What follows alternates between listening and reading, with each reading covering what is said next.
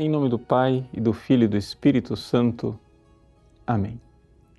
Meus queridos irmãos, nós retomamos a nossa caminhada do tempo comum e agora começamos a ler novamente o Evangelho de São Marcos. Jesus acaba de descer da montanha da transfiguração. Jesus, transfigurado, glorioso, desce e encontra um menino desfigurado. Esse é o grande contraste. No alto da montanha, a humanidade transfigurada e gloriosa. No pé da montanha, a humanidade desfigurada, um energúmeno tomado por Satanás, jogado no fogo e na água. E agora? Bom, agora o caminho passa pela fé. Jesus diz assim: Se podes, tudo é possível para aquele que tem fé. E o pai do menino responde: Senhor, eu creio, mas ajuda-me em minha falta de fé, em minha pouca fé, na pequenez da minha fé. Vejam, é exatamente aqui que a humanidade desfigurada se torna uma humanidade transfigurada em Deus, através da fé.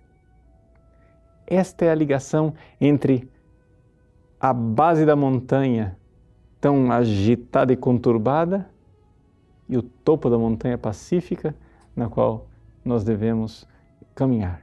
Este é o caminho de ascensão do Monte Carmelo, para usar a expressão de São João da Cruz ou seja, para subir para esta humanidade que devemos ser. Por onde? Pela obscuridade da fé. Agora, dizer obscuridade da fé talvez seja pouco para você. Talvez a gente tenha que explicar um pouco mais. Deixa eu explicar então mais ainda. Não é possível enxergar a luz das estrelas do céu se você não apagar as luzes da cidade essas luzes que nós mesmos criamos, que nós mesmos vamos acendendo, ou seja, esses apegos, essas coisas, esses apegos que fazem com que a gente não conheça o amor de Deus. Então nós precisamos apagar os apegos terrenos para poder enxergar a luz da fé, deixarmos de ser essas criaturinhas monstruosas que somos, apegados às coisas passageiras e começar a aspirar as coisas do céu. Vamos fazer uma comparação que talvez ajude você mais ainda a entender a grandeza do desapego. Porque quando a gente fala, olha, você tem que se desapegar das coisas da terra, a pessoa acha que é uma crueldade. Não. Deixa eu fazer uma comparação bem rápida. Veja, imagine um menino órfão num orfanato. Ele está lá jogando videogame. Acontece que os diretores do orfanato descobriram o pai dele e o pai está vindo buscá-lo. Menino, uma grande notícia! Seu pai está vindo.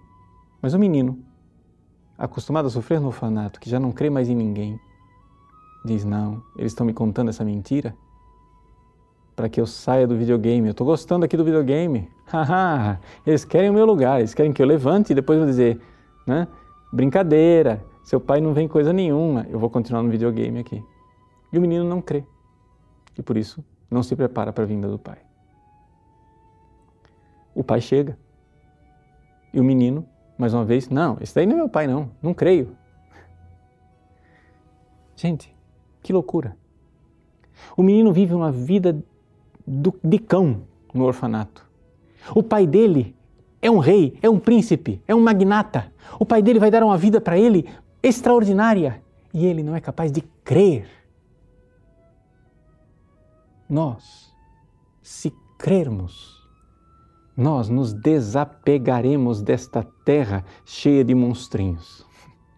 Nós nos desapegaremos do orfanato. Não é crueldade nenhuma você dizer para essa criança que sofre tremendamente no orfanato: desapega-te deste videogame e vai para o pai. É boa notícia, é boa nova, é evangelho. Tenha fé. Apague as luzes da cidade, desapegue-se deste mundo deformado pelo nosso pecado. Corações ao alto. E então veremos o quanto Deus pode nos transfigurar. Deus abençoe você. Em nome do Pai, do Filho e do Espírito Santo. Amém.